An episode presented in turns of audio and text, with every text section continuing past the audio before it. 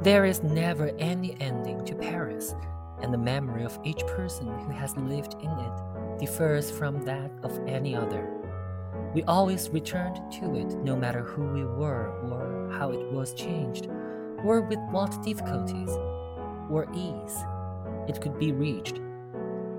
Paris was always worth it, and you received return for whatever you brought to it.